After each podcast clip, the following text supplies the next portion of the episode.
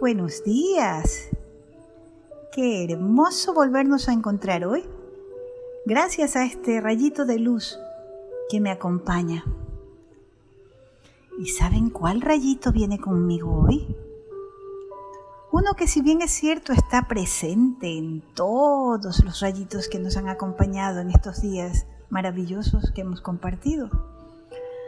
Pues hoy nos viene a recordar lo importante de estar siempre muy atentos y despiertos. Miren, el rayito de hoy es un rayito de la verdad. Y este rayito de la verdad viene acompañado de un subvalor importantísimo, necesario para poder saber ubicarnos bien en el tiempo y en el espacio y aprovechar de la mejor manera esta vida maravillosa que nos regala Dios cada día. ¿Saben cuál es? La curiosidad, el gusto por descubrir, esa inquietud por saber el por qué, para qué, el cómo de las cosas. Este rayito quiere que ustedes desarrollen esa curiosidad por aprender, por llegar a descubrir la razón de ser de las cosas. Cada día tenemos clases, ¿verdad? Y en la clase el maestro nos da una explicación acerca de algún tema. ¿Será que está bien que nos quedemos con lo que el maestro nos dice y ya? ¿Y contentarnos con eso? En este tiempo en que tenemos acceso a la tecnología, en que podemos ir e investigar y aprender y descubrir más, como que es un desperdicio el contentarnos solamente con un pedacito del conocimiento. Es verdad que difícilmente vamos a alcanzar la totalidad del conocimiento porque este mundo es tan maravillosamente inmenso y misterioso pero al menos si investigamos, iremos descubriendo lo perfecto que es y nos daremos cuenta de cuánto Dios nos ha amado como para haberlo hecho tan perfecto y tan maravilloso. Yo hoy quiero invitarlos a que se concentren un momentito en esa luz maravillosa y divina que sale del centro de su corazón. Cierren los ojitos y miren para adentro. Qué hermosos somos, ¿verdad? Esa flor del loto que está ahí en mi corazón y que tiene nueve pétalos. ¿Cómo se abre ante la luz del amor de Dios? Y emite tal refulgencia, tal luz que invade todo mi cuerpo y que hace que mi cabeza se ilumine, porque ahí está mi cerebro, ese órgano que me permite pensar con claridad y que conectado a mi corazón es el instrumento que guía mis pasos.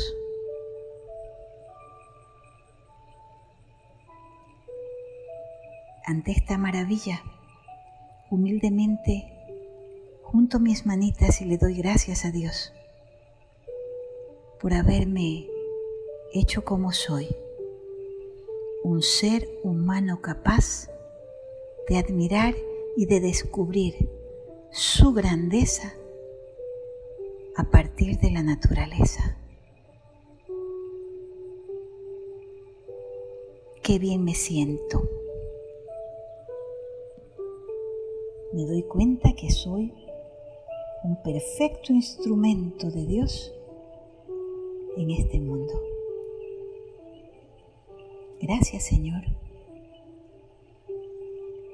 Bien, ahora volvemos aquí contentos de encontrarnos y contentos porque vamos a poder darnos cuenta que mucha gente, muchos hombres, muchas mujeres también han hecho grandes descubrimientos a partir de qué? De la curiosidad y de la observación. Por ejemplo, ustedes han escuchado hablar de un señor que se llamaba Leonardo da Vinci. Pues sí, da Vinci fue un inventor maravilloso que incluso en su tiempo, cuando no existía el helicóptero, ya él lo había imaginado. ¿Y cómo? Simplemente porque él observaba los pájaros y viéndolos, él pensaba que un día el hombre volaría. Y es así como él construyó un instrumento o un aparato que se llamaba ornitóptero. ¿Por qué ornitóptero? Porque estaba inspirado en el vuelo de los animales. Y él decía que mirar los animales se había vuelto para él una fuente de inspiración. Y así tantos. Por ejemplo, yo no sé si ustedes han oído hablar de Alexander Graham Bell. Él fue un escocés que en 1876 inventó el teléfono o Galileo Galilei, que en su tiempo inventó el telescopio. Pero hoy yo les voy a hablar de alguien que permitió que el día de hoy nosotros tengamos una bombilla eléctrica iluminando el salón. ¿Saben quién es? Pues se los voy a decir había un niño muy curioso que se llamaba Tomás Alba. Él iba a la escuela y se pasaba el tiempo observando todo. Le gustaba sentarse junto a la ventana porque él miraba cómo los pájaros volaban. También se fijaba en cómo eran las ramas de los árboles. Miraba a los pájaros que hacían y entonces, observándolos, él sacaba sus propias deducciones y después iba a su casa y trataba de experimentar. Por ejemplo, él veía que los pájaros volaban y él pensaba, pero ¿qué será lo que hace que estos animales vuelen? Debe de ser seguramente lo que comen. Y los observaba y un día se dio cuenta de que los pájaros comían gusanitos. ¿Y saben lo que hizo? Pues llegó a la casa, consiguió unos gusanitos, los cortó y se los puso en una leche y le pidió a su nana, la señora que lo cuidaba, que se tome esa leche. La nana accedió a tomársela y empezó a mover y le dijo, a ver, quiero que te muevas más, pero mueve los brazos, porque seguramente ahora tú vas a alzar vuelo como los pájaros. Y recién ella se dio cuenta de que estaba experimentando con ella. Y así, pues resulta que estaba en clase y el maestro iba y daba su cátedra y explicaba, pero él siempre preguntaba más y quería saber algo más. Y a los maestros no les gustaba que este niño moleste tanto e interrumpa. Entonces un día le dijeron, Tomás, llévale a tu mamá esta carta. Y le mandaron una carta a la mamá.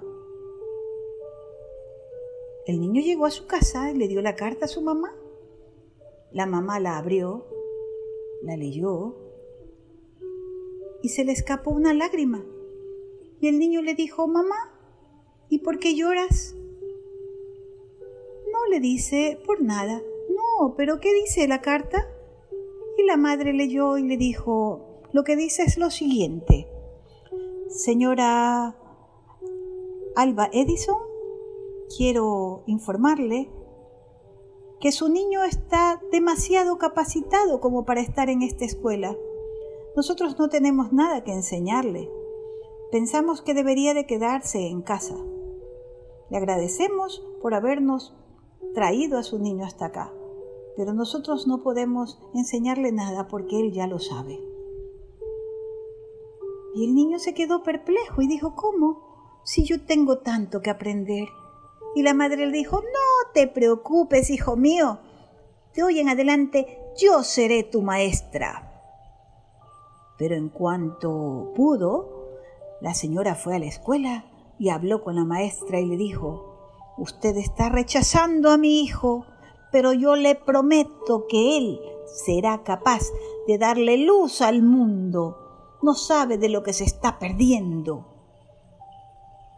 La madre tenía tanta fe en la capacidad de su hijo y regresó a casa y se dedicó con alma, vida y corazón a formarlo. Y todos los días juntos descubrían cosas y experimentaban. Y fíjense que pasó el tiempo y Tomás Alba Edison se volvió un inventor. Pero no creen que se volvió un inventor de la noche a la mañana. Él estudiaba, observaba, experimentaba, pero nunca se daba por vencido. Se dice que él inventó más de mil instrumentos, pero también hizo lo que la mamá le dijo a la maestra. Él fue el que creó, el que inventó la bombilla eléctrica. ¿Pero ustedes creen que la hizo de la noche a la mañana? Pues no, se equivocó como mil veces. Y él decía, cuando le decían, ya deja eso, ya no lo intentes, ¿para qué sigues intentando si te falla y te falla?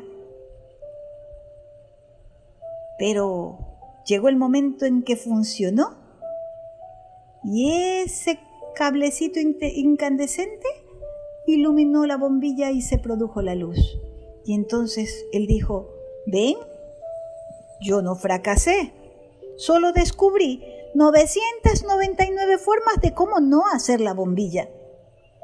En la número 1000 lo logré. Entonces, cuando ya fue famoso, le preguntaron, ¿y usted cómo es que logró hacer esto? Y él dijo, porque siempre fui curioso y siempre quise conocer el por qué, el para qué y el cómo de las cosas. Pero déjenme decirles la más grande verdad. Todo lo que soy se lo debo a mi madre. Qué hermoso. Ese hijo reconoció que su madre tuvo fe en él y que logró hacer de él el inventor maravilloso que llegó a ser. ¿Cuántos de ustedes quieren llegar a ser así de grandes? ¿Cuántos de ustedes podrán descubrir cosas maravillosas? Yo les digo, si Tomás Alva Edison pudo hacerlo, ustedes también pueden. Yo estoy segura de eso. La frase de hoy entonces, ¿cuál era? Todo lo que soy se lo debo a mi madre. Pero ustedes van a completarla y van a poner ¿por qué? ¿Qué le pondrían ustedes al lado de ese por qué? Yo podría poner todo lo que soy se lo debo a mi madre porque ella creyó en mí. ¿Qué pondrías tú? Esta fue la historia de hoy. Y queda pendiente un trabajito que lo vamos a revisar juntos mañana. ¿Estamos? Me encantó esta historia. Me gusta. Porque yo sé que en cada niño hay un inventor, en cada niño hay un descubridor, en cada niño hay un curioso que busca saber el por qué, el cómo de las cosas. Y por eso doy gracias, porque el día de hoy he tenido la oportunidad de recordarles esa capacidad maravillosa que vive en esa cabecita hermosa que Dios les dio. Conéctenla con el corazón y hagan un buen uso de sus sentidos y verán lo grandes que pueden llegar a ser. Que Dios los bendiga Nos vemos mañana con la tarea cumplida. Recuerden, todo lo que soy se lo debo a madre porque... Complétenla. Un abrazo grande. Nos vemos mañana con un nuevo rayito de luz.